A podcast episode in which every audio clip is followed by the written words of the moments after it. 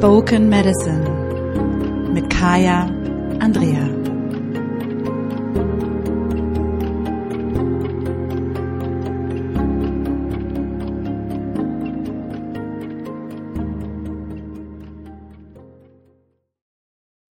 Hallo und herzlich willkommen zum Spoken Medicine Podcast.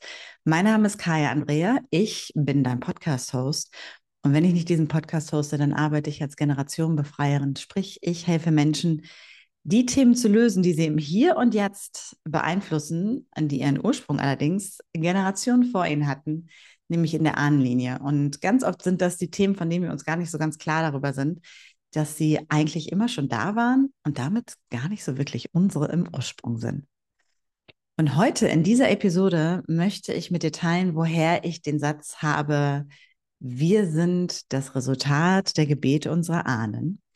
Und ähm, nochmal so ein bisschen, wie ich zur Ahnenarbeit gekommen bin, wie ich dazu stehe und ähm, was für mich besonders wichtig ist in diesem Zusammenhang. Und dazu werde ich unter anderem einen Teil aus meinem Buch vorlesen. Du bist die Antwort auf deine Fragen und äh, werde mich aber nicht eins zu eins an dem Text orientieren. Also falls du schon gelesen hast, äh, dann bleib trotzdem dabei, denn du wirst sehen, ähm, ich werde nicht nur lesen, sondern wahrscheinlich auch kommentieren und meinen eigenen Senf nochmal dazu geben. So ein bisschen mehr Hintergrund zu dem, worum es da geht. Wir sind hier als das Resultat der Gebete unserer Ahnen. 2011 teilte Nathan Blindman, ein Minikoju Oglagla Lakota, der Sohn von Unchi Rita Long Visitor Holy Dance, diesen Satz mit mir. Wir spazierten gemeinsam durch den Teutoburger Wald nahe der Externsteine, einem der heiligsten Orte für die Menschen in dieser Gegend vor etwa 1200 Jahren. Zusammen nahmen wir uns eine Pause von den Vorbereitungen eines Wochenendes, an dem seine Mutter, Unchirita, und die Großmutter Marie Alice Campos Freire aus Brasilien in ihre Weisheit halten und Zeremonien abhalten würden. Kurz dazu, ich habe zu der Zeit durch meine Mutter ganz viel mit dem Rat der indigenen, 13 indigenen Großmütter gearbeitet. Und sowohl Unchirita als auch äh, Großmutter Maria Lisi waren oder sind beide Mitglieder dieses ähm, Rates der 13 indigenen Großmütter. Und wir haben die halt immer wieder auch nach Deutschland geholt, damit sie ihr Wissen teilen können. Denn was mir aufgefallen ist, ist, dass wir selber keine durchgehende Linie mehr haben. Also unser indigenes Wissen ist nicht äh, ewig durchgehend weitergegeben worden, sondern es ist einfach unterbrochen worden. Thema Externsteine, Christianisierung und so. Und gleichzeitig ist es so, dass wenn wir uns mit indigenem Wissen allgemein verbinden, wir dadurch die Tür öffnen können, uns mit unserem ursprünglichen indigenen Wissen zu verbinden. Und das war für mich immer das Kraftvolle daran, mit dem Council der 13 indigenen Großmütter ähm, zu arbeiten, die zu haben. Ich durfte ganz viel von ihnen lernen, ähm, da ganz viel Wissen und Weisheit auch mitbekommen. Wir haben das gemacht eigentlich, naja, also mit der Pandemie hat es sich dann so ein bisschen erledigt. Wir sind jetzt auch alle schon ein bisschen älter. Jedenfalls war das 2011 der Moment, wo ich mit Nathan durch den Teutoburger Wald gelaufen bin. In dieser Unterhaltung mit Nathan wurde mir damals zum ersten Mal im vollen Umfang bewusst, was die Verbindung mit unseren Ahnen wirklich bedeutet. Bis heute bin ich Nathan dafür tief dankbar, dass er mir diesen Satz geschenkt hat. Wir sind hier als das Resultat der Gebete unserer Ahnen. Als er ihn aussprach, schaute er mir tief in die Augen. Und in diesem Moment, während ich barfuß im Teutoburger Wald stand, konnte ich zum ersten Mal spüren, welche Kraft durch meine Ahnenlinie und durch die Linie derjenigen fließt, die vor mir durch diesen Wald gewandert waren. Ich spürte die Energie all derjenigen, die im 8. Jahrhundert ihr Leben gegeben hatten, um ihr Heiligtum der Externsteine zu verteidigen und vor Karl dem Großen zu schützen. Ich spürte ihre Liebe zu all denen, die nach ihnen kamen und für die sie in diesen Kampf zogen. Ich spürte, wie diese Liebe von Generation zu Generation weitergegeben wurde und wie sie sich in jeder neuen Generation manifestiert hatte. Fast so, als wäre es eine verkörperte Zuversicht im Hinblick auf bessere Zeiten und eine lebenswerte Zukunft. Ich spürte, dass in der großen Schlacht im Teutoburger Wald nicht allein diese tapferen Männer und Frauen gekämpft hatten, sondern dass ihre Ahnen ihnen zur Seite standen. Ich spürte, wie auch die Weisheit derjenigen, die vor ihnen gelebt hatte, weitergegeben wurde und noch immer in diesen Wäldern existierte. Und ich spürte, wie ich Teil von denjenigen wurde, die durchströmt wurden von der Linie, äh, von der Liebe, der Weisheit und dem Wissen, die jeder erfahren darf, der seine Schritte auf dem Weg eines zukünftigen Ahnen macht. Und dazu direkt nochmal, zukünftige Ahnen, und das ist was, was mir total wichtig ist, was wir ganz oft vergessen. Wenn wir gerade in der Ahnenarbeit sind, dann denken wir ganz oft an diejenigen, die vor uns gegangen sind. Was wir vergessen ist, dass wir quasi Ahnen im Training sind. Das heißt, wir sind ja schon die Ahnen der nächsten Generation. Dabei ist es mir wichtig zu sagen, es ist unabhängig davon, ob wir eigene Kinder haben oder nicht. Also ich bin Ahnen, äh, zukünftige Ahnen für all die Frauen, die nach mir kommen werden. Ich bin äh, zukünftige Ahnen. Mein Sein beeinflusst natürlich auch das Leben meiner Neffen. Ähm, ich bin zukünftige Ahnen auf kollektive Art und Weise. Ich bin zukünftige Ahnen mit dem, was ich zum Beispiel beruflich mache, verändere ich die Welt, die nach mir kommt. So können wir auf ganz viele Arten und Weisen ähm, Ahnen im Training sein, nenne ich das immer so gerne, und indem wir erkennen, dass unsere Handlungen im Hier und Jetzt eben die Zukunft schon verändern. Wenn wir nämlich immer nur gucken, wie das mit der Vergangenheit war und äh, sozusagen uns daraus, äh, ja, und darauf fokussieren, dann vergessen wir, dass wir die zukünftige Vergangenheit sind. Und in dem Moment, wo uns das klar wird, wird auch klar, dass dieser Satz, wir sind hier als Resultat der Gebete unserer Ahnen, die Frage immer ist, welche Gebete schicken wir raus in die Welt? Und Gebete, für diejenigen, die es noch nicht gehört haben, das Wort Gebet kommt ja vom Beten. Und das Beten und das Bet und das Bett haben alle den gleichen Wortursprung. Das heißt, ein Gebet kurz gesagt, ähm, ist quasi ein Gespräch mit der Erde. Das heißt, welchen Dialog haben wir mit der Erde, während wir leben, der als Echo in der Zukunft zu hören ist? Hm. Der Hintergrund, vor dem sich der Spaziergang mit Nathan und mir zugetragen hat, ist nicht unwesentlich für das Thema, um das es auch in diesem Buch geht. Du bist die Antwort auf deine Fragen. Lass ihn mich kurz erzählen. Im Jahr 772 zerstörte Karl der Große die heiligen Haine und die Irminsul, den heiligen Weltenbaum unserer Vorfahren in Deutschland. Im Jahr 782 wurden 4500 Menschen an einem Tag getötet, weil sie ihre Stammestradition beibehalten hatten und nicht der christlichen Lehre folgten. Nur drei Jahre später zerstörte und sprengte der christliche Kaiser Teile der heiligsten Städte, die Externsteine. Widukind, der der weltliche und geistliche Führer der Menschen dort war, gab nach. Er zeigte sich bereit, sich taufen zu lassen, um sein Volk zu retten. Doch er wurde in einem Kloster eingesperrt, wo er Hungers starb und das Morden ging weiter. Die Menschen wollten ihr Land und ihre Spiritualität nicht aufgeben. 797, nach langen Kämpfen und aggressiven Missionstätigkeiten, wurden mehr als 10.000 Menschen umgesiedelt. Sie mussten das Land, auf dem sie geboren wurden, verlassen und sich woanders niederlassen.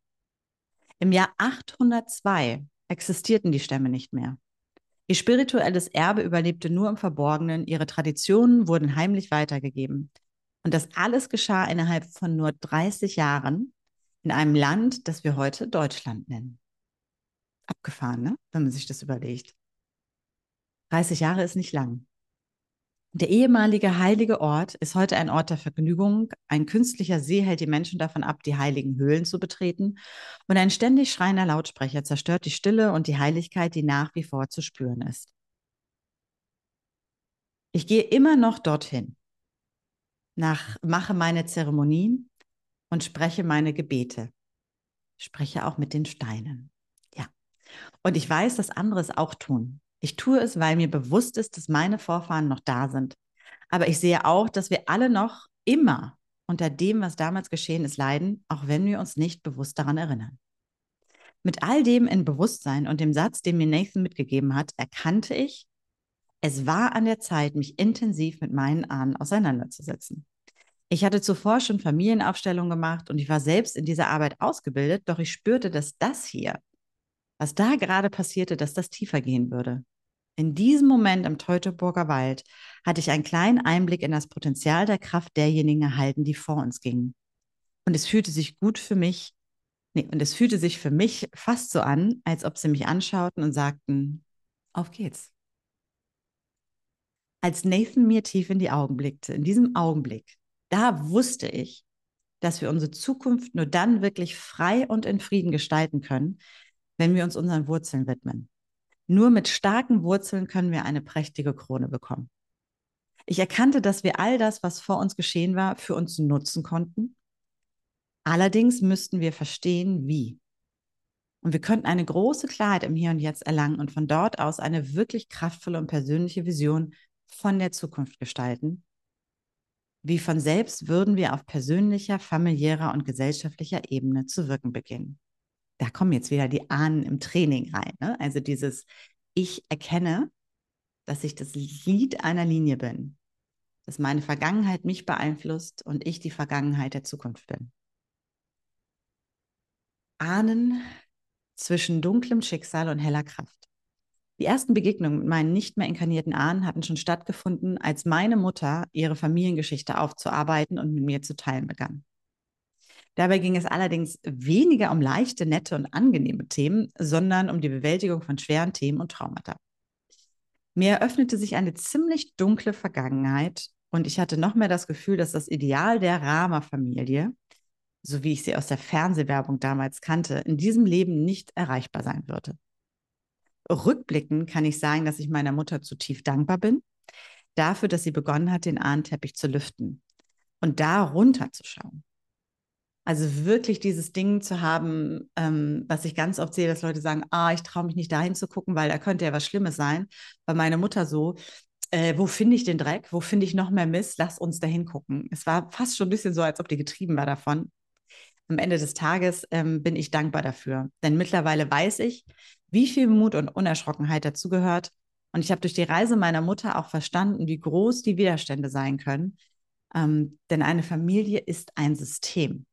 Und wenn wir an einem Zahnrad drehen oder eine Schraube versetzen, dann wird das gesamte System aufgefordert, sich zu verändern.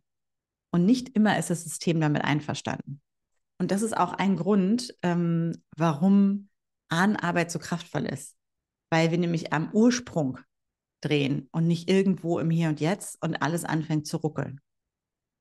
Jede von uns hat es mit Sicherheit schon mal erlebt. Wir haben eine fantastische Idee. Wir wollen unser Leben ändern. Wir planen beispielsweise einen Umzug in eine andere Stadt oder ein anderes Land, kenne ich alles, und sind total begeistert von dieser Idee. Es fühlt sich an wie ein potenzieller Befreiungsschlag. Und dann schlägt die Familie zurück, bevor es überhaupt richtig anfängt es ist oft so, dass es unsere engsten Familienmitglieder sind, die uns Katastrophenszenarien ausmalen, die uns all die schlimmen Dinge aufzeigen und aufzählen, die passieren können und die uns unendliche Listen von Krankheiten auflisten, die oder einfach in Tränen ausbrechen, ist auch schon passiert, und uns deswegen ein schlechtes Gewissen machen, weil wir uns, weil wir unsere Wurzeln nicht ehren würden. Ne? Also nach dem Motto, du gehst weg, wie kannst du nur uh, uns zurücklassen? Kurzum, das System bäumt sich auf und tut alles, um unseren Ausbruch zu verhindern. Denn die Identität der anderen baut darauf auf, dass die Dinge schon immer so waren, dass wir immer schon so waren und dass es in unserer Familie ebenso ist, wie es ist. Und wehe, da tanzt jemand aus der Reihe. Und wehe, sie hat ein buntes Kleid an, das im Wind weht und ein breites Lächeln auf den Lippen, während sie es tut. Denn dann, und das ist das Ding, stellen wir alles in Frage, was bisher als gegeben gegolten hat in unserer Familie. Dann ja, ruckeln wir quasi an einer sich immer wiederholenden und damit immer tiefer eingefahreneren Identität, Familienidentität, ähm, die sich irgendwie bewährt hat, beziehungsweise die da war und auf der Mitglieder unserer Familie ihr Leben aufgebaut haben, die es vielleicht anders gerne gestaltet hätten, und die aber in diesen Situationen waren von, ich nenne es immer so, falscher Loyalität. Frauen in unserer Linie machen das nicht. Wir finden halt alle keinen Mann. Das ist einfach so. Wir müssen hart arbeiten. Wie gewonnen, so zerronnen. Das war bei uns immer schon so. Und wenn ich mich dem hingebe, und das ist jetzt überhaupt nicht, dass ich sage, da ist jemand schuld oder nicht schuld, wenn er das macht, weil das ist ja ähm, entweder wir haben das Glück, dass wir jemanden treffen, wie mich zum Beispiel, der über Ahnenarbeit und das Konzept von Ahnen redet und intergenerationalem Trauma und weitergegebenen Glaubenssätzen. Doch wenn ich das nicht kenne, dann habe ich aber gar keine Chance zu begreifen, was da eigentlich los ist. Und wenn dann jemand kommt in unserer Familie, in diesem schön eingefahrenen System, was geprägt wurde, vielleicht vor 13, 14, 20 Generationen, was total irre ist, wenn man sich das mal vorstellt, und immer noch auf der Grundannahme von vor 200, 400 Jahren basiert, wo die Welt ja deutlich eine andere war. Und da kommt jemand und sagt, ich mache das jetzt übrigens anders. Ich breche da jetzt durch. Ich traue mich. Dann sind es eben nicht nur zum Beispiel deine Mutter oder deine Großmutter oder dein Vater, Großvater oder, oder, oder, die da vor dir stehen und sagen, Kind, bist du denn sicher? Sondern es ist die komplette Ahnenreihe, die sich energetisch aufbaut und sagt, oh, oh, das ist jetzt aber nicht gut. Das heißt, wir spüren nicht nur die Wucht derjenigen, die physisch vor uns stehen, sondern auch derjenigen, die physisch vor uns gegangen sind, wenn man so möchte. Was übrigens auch ganz interessant ist, wenn es, ähm, was ich immer wieder auch mitbekomme, gerade im medizinischen Bereich, ähm, wenn Menschen neue Behandlungsmethoden vorgeschlagen werden, ähm, und ich hatte mal einen Doktor, den ich kennengelernt habe. Also es war nicht mein Doktor, aber einen Doktor, den ich kennengelernt habe, der sagte, ich weiß ganz genau, dass wenn ich eine neue Methode meinen Patienten vorschlage, dass ich nicht nur mit meinen Patienten spreche, sondern dass ich mit der kompletten Ahnenlinie verhandeln muss, die sich auf etwas einlassen muss, was für sie nicht nachvollziehbar ist oder verständlich ist oder was Angst einjagt. Und so hat der gelernt, komplett anders zu kommunizieren äh, um es seinen Patienten im Hier und Jetzt viel einfacher zu machen, auf Neuerungen einzugehen oder Änderungen im Pan Behandlungsplan oder eben auch, und das fand ich total faszinierend, Veränderungen in ihrem physischen Sein, Veränderungen ihres Gesundheitszustandes. Denn manchmal ist ja auch der Gesundheitszustand etwas, was immer weitergegeben wurde. Also wo zum Beispiel gesagt wird, ja, die Frauen unserer Linie waren immer schon ein bisschen anämisch oder so ein bisschen schwach oder sind besonders sensibel oder, oder, oder. Und was ist, wenn das nicht stimmt? Wenn, wenn das keine genetische Disposition in dem Sinne ist, sondern eine epigenetische Disposition. Das heißt, ähm, etwas, was weitergegeben wurde durch Emotionen, durch Stressoren, durch Traumata, durch Glaubenssätze, dann ist es auch etwas, was wir verändern können. Denn alles, was epigenetisch ist, liegt ja auf dem Gen. Und die Epigenome, wie man sie nennt, die können wir verändern, auch durch Ahnenarbeit. Und ich fand es so faszinierend, dass es da einen Arzt gibt, äh, den habe ich in den USA getroffen, komplett anderes Setting, der gesagt hat, ich weiß das. Und deswegen spreche ich eben nicht nur mit meinen Patientinnen und Patienten, sondern auch mit deren Ahnenlinie. Kurzer Exkurs hier. Denn, und jetzt gehen wir wieder zurück zum Buch, jedes System ist so krank wie die Summe seiner Geheimnisse. Den Satz habe ich übrigens von meiner Mutter damals geschenkt bekommen war kein Geschenk, weil sie natürlich sagte, äh, wir müssen alle unsere Geheimnisse aufdecken, damit unser System nicht mehr krank ist. Und das waren viele. Also für mich als Kind war das durchaus eine ganze Menge.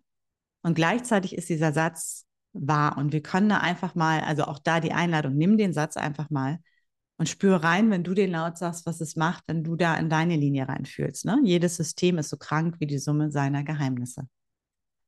So sehr ich mir als Kind auch zwischendurch wünschte, meine Mutter wäre normaler, würde Kuchen backen und das Haus dekorieren, so wie andere Mütter, so dankbar bin ich ihr mittlerweile dafür, dass sie es nicht so war. Durch die stetige und mutige Arbeit meiner Mutter hatte ich die exklusive Option, quasi aus der ersten Reihe zu beobachten und zu erfahren, was Ahnenarbeit heißt, wie sie funktioniert und welchen Effekt sie auf das komplette Familiensystem haben kann. Denn in jeder Linie braucht es die eine mutige Frau oder den einen mutigen Mann, oder eben dich, die bereit ist, sich umzuschauen, die bereit ist, unter den Teppich gekehrte Geheimnisse zu lüften und die ausgedehnten Glaubenssätze auszumisten. Und gleichzeitig lassen sich aus diesem Weg, auf diesem Weg wunderbare Schätze entdecken und wahre Kraftreservoirs auftun, die uns fortan zur Verfügung stehen. Wie zum Beispiel meine Urgroßmutter, die den Blitzschlag überlebte. Großer also es ist für mich immer noch ein großer, äh, ein großes Kraftreservoir. Ich habe das damals mit meinen Freunden geteilt in den USA, äh, Native Americans, weil da gibt es die Lightning Medicine, also die ähm, Medizin des Blitzes sozusagen. Und dann habe ich gesagt, ja, meine Urgroßmutter, die hat den Blitzschlag überlebt und hat, seitdem hatte sie halt diesen leichten Klumpfuß und hat immer gedacht, sie ist halt schwer zu verheiraten und dann ging dann die nächste Familienstory los. Und dann guckten die mich an und sagten, wow, you carry the lightning medicine. So, ne, wow, du hast die Blitzmedizin in dir. Und ich so, hm.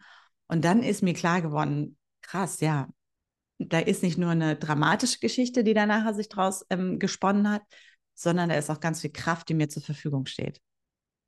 Denn was durch unsere Ahnen durch uns fließt, ist eben so viel mehr als unsere Gene. Es sind Erlebnisse, Traumata, erfüllte Wünsche, es sind Glaubenssätze und Ideen davon, wie das Leben ist oder sein kann.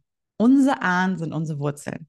Und so wie sich ein Baum, dessen Wurzeln immer ausreichend Zugang zu klarem, frischem Wasser haben und der in fruchtbarem Mutterboden steht, wunderbar entfalten kann, so können auch wir bei optimalen Bedingungen hervorragend wachsen.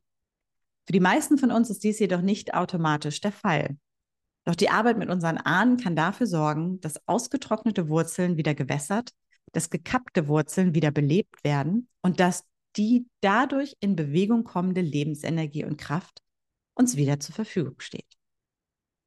Und ähm, das, wenn du weiterlesen willst, kannst du es in dem Buch tun. Warum ich das heute nochmal mit dir teilen wollte, diesen, diesen einen kleinen Part, ist wirklich so zu merken, ähm, dass wir oftmals sehr viel beeinflusster sind von dem, was vor uns passiert ist, als was uns vielleicht klar ist. Und das, ähm, und das ist mir immer ganz wichtig, viele von den Themen, mit denen wir so rumeiern, die irgendwie immer wieder kommen, weil ich habe das immer wieder natürlich auch in den 1 zu 1 Sessions, wo Frauen teilweise sitzen und sich Vorwürfe machen, dass sie Sachen nicht hinbekommen, ähm, sich schuldig fühlen, dass ähm, bestimmte Dinge in ihrem Leben so sind oder dass sie sich aus bestimmten Zusammenhängen einfach nicht lösen können oder oder oder oder sagen, ja, ich habe schon Coaching gemacht, ich habe da eine Therapie gemacht und ich kriege das immer noch nicht hin. Und da ist so oft diese Tendenz, dass wir als Frauen ganz oft einfach sagen, ich totale Stereotypen hier, es ist meine Schuld. Und äh, diesen kleinen kleinen Teil aus dem Buch möchte ich einfach dazu nutzen, wirklich nochmal deutlich zu machen, es ist ganz oft einfach nicht deine Schuld. Es ist der Rucksack, der dir mitgegeben wurde. Und ähm, ich sage mal gerne, es gibt so zwei Rucksäcke, die wir haben. Der eine Rucksack ist der, der äh, für unser Leben ist, in dem wir sozusagen die Erfahrungen aus unserem Leben äh, reinpacken ne? und die Glaubenssätze, die da entstehen, die ähm, Situationen, die wir da erlebt haben, die wir emotional nicht bearbeiten konnten und so weiter und so fort. Der andere Rucksack, und das ist das, was wir ganz oft eben nicht klar haben, ist der Rucksack, den unsere Ahnen uns mitgegeben haben. Und der ist voll. In den allermeisten Fällen ist der voll. Weil, warum ist der voll? weil wir eben, jetzt kommen wir wieder zu der Stelle im Buch, seitdem Karl der Große um zu 800 durch die Lande zog, keine lebendige Ahnenkultur mehr haben, spätestens seit dem Moment, wo das Christentum da war, die Stämme umgesiedelt wurden, wir unsere Wurzeln verloren haben. Und das heißt natürlich, dass der Rucksack äh, immer weitergegeben wurde und immer voller wurde weil keiner da war, der den zwischendurch mal wieder ausgepackt hat. In dem Moment, wo wir eine lebendige Ahnenkultur haben, wo wir aktive Ahnenarbeit haben in einer Gesellschaft, wird dieser Rucksack natürlich auch nicht so voll. Genauso wie wenn wir ähm, uns mit uns selbst auseinandersetzen, unseren eigenen Rucksack nicht voll haben bis zum Bersten, sondern da immer wieder was rausnehmen können. Und dann haben wir quasi zwei Leichtgewichte auf dem Rücken und das ist okay. Und die hindern uns nicht daran, den Berg hochzukriegen, weil sie uns irgendwie runterziehen oder zu schwer sind für uns. Und das ist so das, weswegen ich für mich immer auch denke, mm, dass ich Ahnenarbeit mache für mich, ist äh, meine Verantwortung, auch deswegen, weil ich ja diesen vollen Rucksack auch gar nicht weitergeben möchte. Also all das, was ich bewege im System, und da wird es jetzt wieder interessant für all diejenigen, auch die keine Kinder haben oder die sagen, hm, ich verstehe nicht so genau, all das, was ich jetzt im System bewege, bewegt auch die Zukunft von meinen Neffen. Weil was ich bewege in den Generationen davor beeinflusst natürlich auch die Energie meines Bruders und beeinflusst damit ja auch die Energie meiner Neffen und die Energie deren Kinder vielleicht. Also bin ich schon so eine große großartige Großtante in dem Sinne, ne? Weil mir total klar ist und immer wieder klar wird, dass ich als zukünftige Ahnen im Hier und Jetzt über die Zukunft entscheide. Und ich glaube, das größte Geschenk, das größte Geschenk, was wir denjenigen machen können, die nach uns kommen, ist, äh, ihnen einen möglichst leichten Rucksack mitzugeben. Das bedeutet jetzt nicht, dass jede von uns bis zum Umfallen arbeiten muss. Denn, und das ist mir nochmal total wichtig, die Themen, die ich jetzt zum Beispiel auch in dem Buch beschrieben habe, ähm, die für mich gelten, können ganz andere Themen sein als die, die für dich gelten. Ähm, mein Bruder hat ganz andere Themen als ich, die epigenetisch aktiv sind, sagen wir mal. weil er andere Lebenserfahrungen hat. Das heißt, es geht nicht darum, dass ich jetzt diesen Rucksack nehme und es mir zur Lebensaufgabe mache, den so leer wie möglich zu machen und am Ende selber irgendwie vollkommen erschöpft bin, sondern es geht darum, immer wieder reinzuspüren bei all den Dingen, die sich in meinem Leben melden, bei all den Zweifeln, bei all den Stimmen, bei all den Glaubenssätzen, vor allem bei den Dingen, die schon immer so waren, in Anführungsstrichen, das ist für mich immer die Ahnensirene, ähm, ist das vielleicht ein Ahnenthema und kann ich diesen Moment nutzen, um dieses Thema zu lösen? A, um für mich mehr Freiheit zu bekommen in diesem Leben und mein Leben so zu gestalten, wie ich es möchte, meine Biografie so zu schreiben, wie ich es will. Und B, um gleichzeitig damit auch mehr Spielraum in der Zukunft zu schaffen für die Generationen, die nach uns kommen. Sprich, dass die, in meinem Fall ist mein Gedanke immer, dass die Mädchen, die irgendwann kommen werden, viele von diesen Themen, die ich irgendwie hatte oder die ich mir erkämpft habe oder die ich gehen lassen musste, gar nicht mehr haben und damit ihr Leben viel freier gestalten können ähm, viel mutiger, viel vielfältiger gestalten können. Und das ist das, weswegen ich heute nochmal ähm, ein Stück aus dem Buch teilen wollte, denn es heißt ja auch nicht umsonst ähm, mit Ahnenarbeit zu einer, na, kann man es hier sehen, für die YouTuber, mit Ahnenarbeit zu einer kraftvollen Lebensvision. Denn ich glaube wirklich, wenn wir in aktiver Ahnenarbeit sind, verändert, oder ich kenne es von mir selber und ich sehe es immer wieder auch bei den Frauen, mit denen ich arbeite, verändert sich die Vision für unser Leben, weil wir mehr und mehr zu unserer wahren Vision kommen. Und das ist so ein bisschen der Impuls, den ich dir vielleicht diese Woche in dieser Episode mitgeben möchte.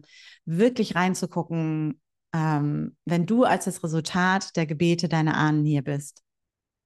Spür mal rein, welche Gebete sie gesprochen haben. Also Ne? Was, was ist das, was du verkörperst? Das kann wahnsinnig machtvoll sein.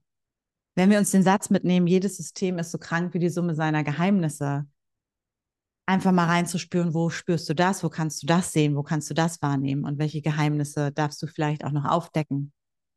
Und dann wirklich zu merken, wie kann ich im Hier und Jetzt schon zu guten Ahnen werden, als äh, Ahnen im Training.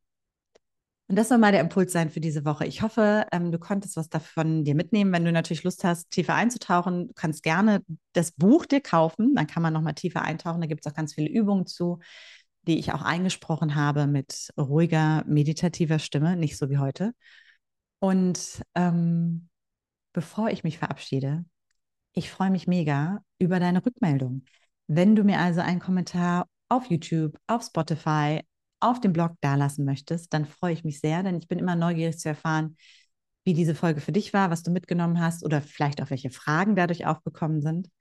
Und fünf Sterne bei Apple und ich glaube, bei Spotify kann man mittlerweile auch Sterne geben. Sind auch ganz wunderbar und machen mich ganz glücklich, weil sie helfen, dem Podcast auch von anderen gefunden zu werden. Ich wünsche dir erstmal eine ja, weiterhin wunderbare Woche. Bis zum nächsten Mal und viel Spaß beim Entdecken der Gebete und Geheimnisse und vor allem auch des Potenzials von dir selber als zukünftige Ahnen. In diesem Sinne, in Sisterhood.